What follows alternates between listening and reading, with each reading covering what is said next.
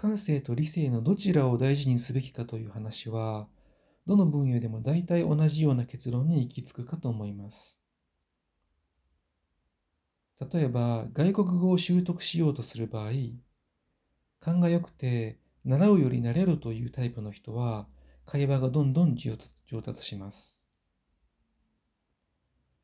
文法書を読んだりして、頭で理解しようとするタイプの人はいつまでたっても喋れるようになりません。ところが、感受性と積極性に頼って急速に喋れるようになっても、頭で理解していなければ徐々に忘れてしまいます。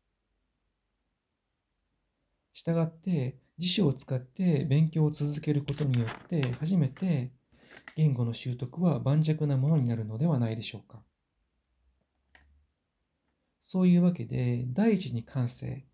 それを理性で補う必要があるというような結論になると思います。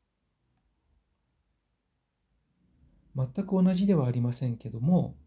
スピリチュアリティにおいても似たようなことが言えまして、頭で理解しているだけだと本物になりません。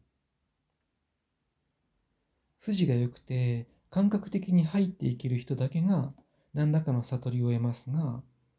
そのままでは私は悟ったという思いが無自覚的に膨れ上がって慢心してしまい、徐々にその悟りを失ってしまうケースが数多く見受けられます。失わないとしても知識がなければ適切な言葉で表現できなかったり偏った情報を他人に伝えてしまったりする恐れがあります。自分は全てを知っていると思うような時は危ないと